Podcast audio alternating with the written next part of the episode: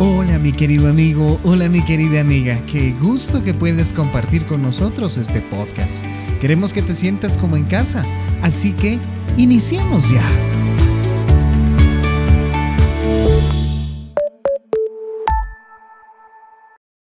De estas tres partes, lo que hace lamento es una queja. Aún Jesús se lamentó en la cruz cuando gritó, Dios mío, Dios mío, ¿por qué me has abandonado? En el Salmo 22, Jesús le contó a Dios de su sentimiento de abandono. Usted también puede hacerlo. Incluso puede encontrar estas tres partes.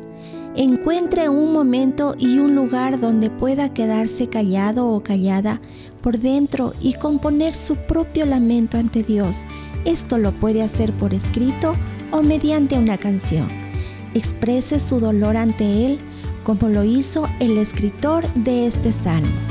Nos vemos en la próxima sesión.